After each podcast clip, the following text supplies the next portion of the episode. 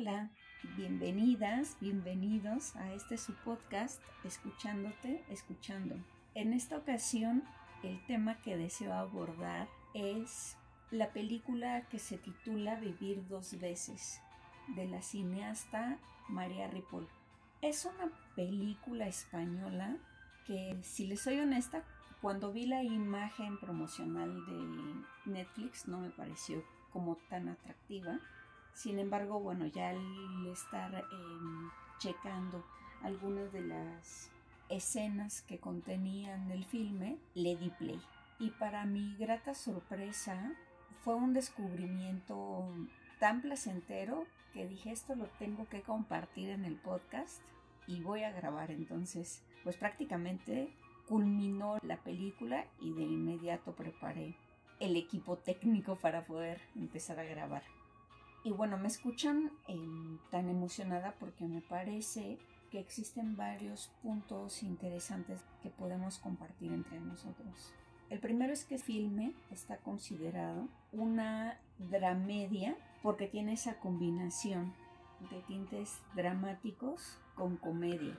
Lo que me parece muy interesante de esta película en particular es que constantemente te estás riendo. Y, la risa proviene de ese proceso de identificación que tenemos con los personajes. Entonces, la cineasta señala que vivir dos veces es una comedia con algunas pinceladas de drama como la vida misma. Y así resulta, ¿cierto? Porque podemos estar viviendo cosas complicadas, pero mucho depende de la actitud que cada persona tenga para poder enfrentar las vicisitudes o las pruebas que tenemos a diario. Entonces, ¿qué es lo que ha provocado el éxito de esta película de tal forma que llegó a la plataforma de Netflix? Lo que ya les comentaba en primer lugar, combina ese tinte de comedia con drama y la otra es que tres generaciones se entrelazan en la historia. Una adolescente, la mamá y el abuelo. No voy a dar muchos detalles al respecto porque si no pues estaría eh, contándoles la película. Se trata de que cada una pueda verla, entonces se genere su propia opinión al respecto. Además, pues no está padre que nos estén contando toda la historia, así qué chiste tiene. Pero bueno, a grandes rasgos, como les, recién les comenté, se aborda la temática de tres generaciones y en particular la adolescente puede cautivarnos con su chispa, con esa autenticidad que logra reflejar la actriz a través de su personaje y realmente te puedes carcajear sobre todo cuando hace referencia a cuestiones vinculadas con Facebook, el tipo de fotos que te tienes que sacar para que sean atractivas. Entonces, pues bueno, estamos en una época de redes sociales, información. Entonces, pues de alguna manera todos nos encontramos vinculados con ese tipo de actitudes que tomamos al hacer publicaciones. Y por otro lado, la mamá también representa una figura muy importante porque es una madre que trabaja, eh, se esfuerza por darle una buena educación a su hija y aparte es una mujer comprometida con su padre. Entonces, si meditamos respecto a las características que tiene este personaje, pues realmente estamos hablando de una mujer contemporánea. Se acerca a la figura que actualmente estamos desarrollando como mujeres. El trabajar, pretender también mantener buenos vínculos con la familia, el desarrollarse profesionalmente. Y bueno, un tema que también me parece muy importante que está tocando esta cineasta es el Alzheimer y los cuidados que requiere. En particular, quiénes son los familiares que están dispuestos a vivir esta enfermedad complicada y resulta desgastante a nivel emocional, sobre todo para la persona que cuida, porque finalmente, bueno, el enfermo pierde noción del tiempo, sus memorias se van deteriorando y de alguna forma ellos se encuentran en su propia historia, en su mundo, diríamos, de forma coloquial. Entonces ese resulta un tema álgido, pero a mi parecer la cineasta lo logra abordar de una manera muy consciente y muy respetuosa también a la vez de quienes padecen esta enfermedad. Y el tercer personaje que me parece también considerablemente importante, por obvias razones, es el abuelo, que justo es la persona que está diagnosticada con el Alzheimer y entonces él al ser un catedrático jubilado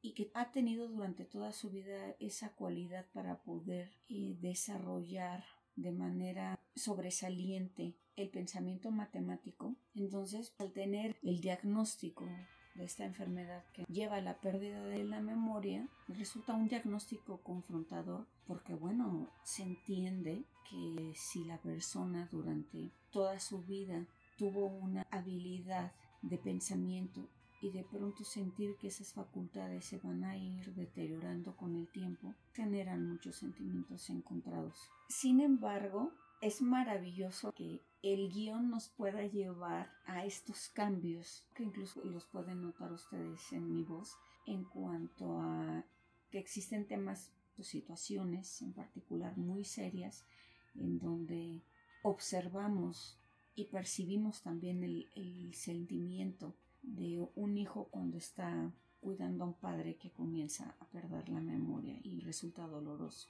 Pero al envolvernos en este viaje que realizan, pues bueno, hay momentos en los que podemos morir de carcajadas. Resulta interesante que el cartel de la película está definido con una frase que cito textual, un amor para recordar, un viaje para olvidar. Y bueno, en esta parte que acabo de mencionarles, nos estamos adentrando a lo que a mi parecer resulta coyuntural de la historia en general. Es el amor lo que nos impulsa a realizar muchos sueños, identificar cualidades y habilidades que nosotros tenemos para elegir una profesión, para elegir una pareja, para elegir amigos, etcétera, diversas situaciones que implican una toma de decisiones en nuestras vidas. Y es aquí donde quiero sembrar la semillita de incógnita en ustedes. Un amor para recordar ¿Cuál será el amor que nos invitará a recordar esta película? El amor de padres e hijos, el amor entre abuelos y nietos, el amor a una profesión, el amor a una pareja y por otro lado la segunda frase que es un viaje para olvidar, olvidar segmentos de nuestras vidas, lo que genera inevitablemente esta enfermedad progresiva. Olvidar emociones que con la madurez, la experiencia, el aprendizaje de las circunstancias nos hacen reflexionar, mirar las cosas o las situaciones que han sucedido y entonces poder tomar decisiones diferentes cuando la vida nos presente hechos similares cuáles son las cosas que podemos hacer. Y yo creo que el filme nos puede dar ciertas pistas con las que nos podamos identificar para reflexionar acerca de nuestras vidas en particular. Y por último, ¿qué me deja la película? A mí, Minerva. He aprendido que la forma en la que interpretamos el mundo tiene mucho que ver con proyecciones. Por ende, en este momento particular de mi vida, la primera cosa que logro ver con este filme es hacerme consciente del proceso de envejecimiento natural y curiosamente me llevó a una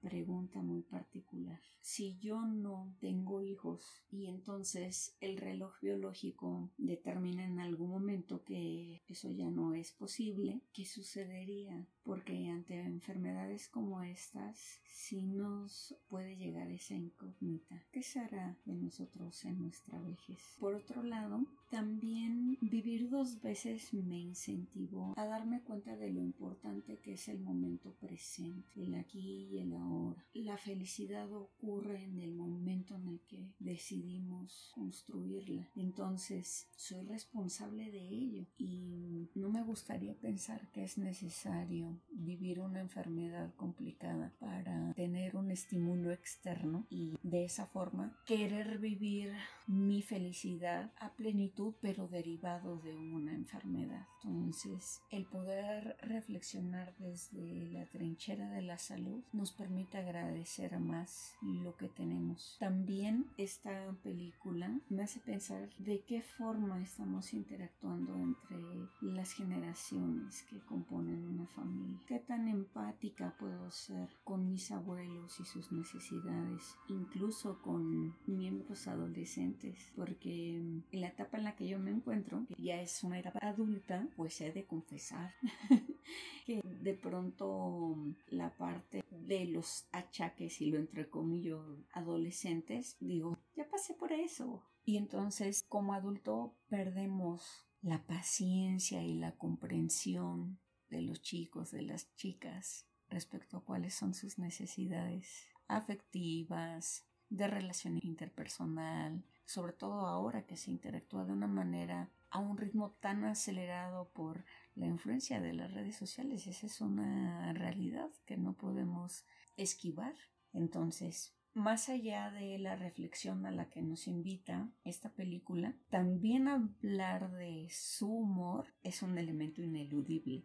Blanca, el personaje adolescente, es una niña que involucra a su abuelo en esta era digital, la forma en la que se relaciona con su madre, yo creo que eh, mujeres que me estén escuchando, que tengan hijos adolescentes, pues habrán ya de alguna forma pasado por esas situaciones que de pronto es cómo hablar con mi hijo, cómo tener una comunicación efectiva. Entonces, aunque parecen ideas graciosas, pero también da luz este personaje en particular de cómo se pueden tomar las cosas más a la ligera y el, el disfrutar el disfrutar a plenitud su vida y con las circunstancias tal y como ocurre.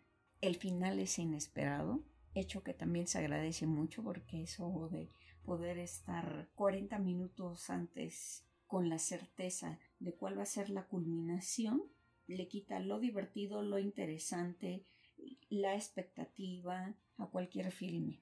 Entonces, queridos, queridas escuchas, pretendo es mi meta maléfica lograr que ustedes también puedan disfrutar de vivir dos veces y lo más importante, el que obtengan aprendizajes a nivel personal para vincularse con sus seres queridos de una forma más amorosa.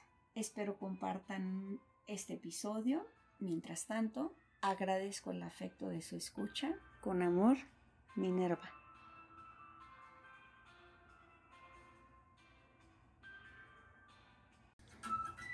Gracias por tu compañía. Te espero en el siguiente episodio para que tú, para que yo, podamos seguir escuchándonos. No olvides seguirme. Con amor, Minerva.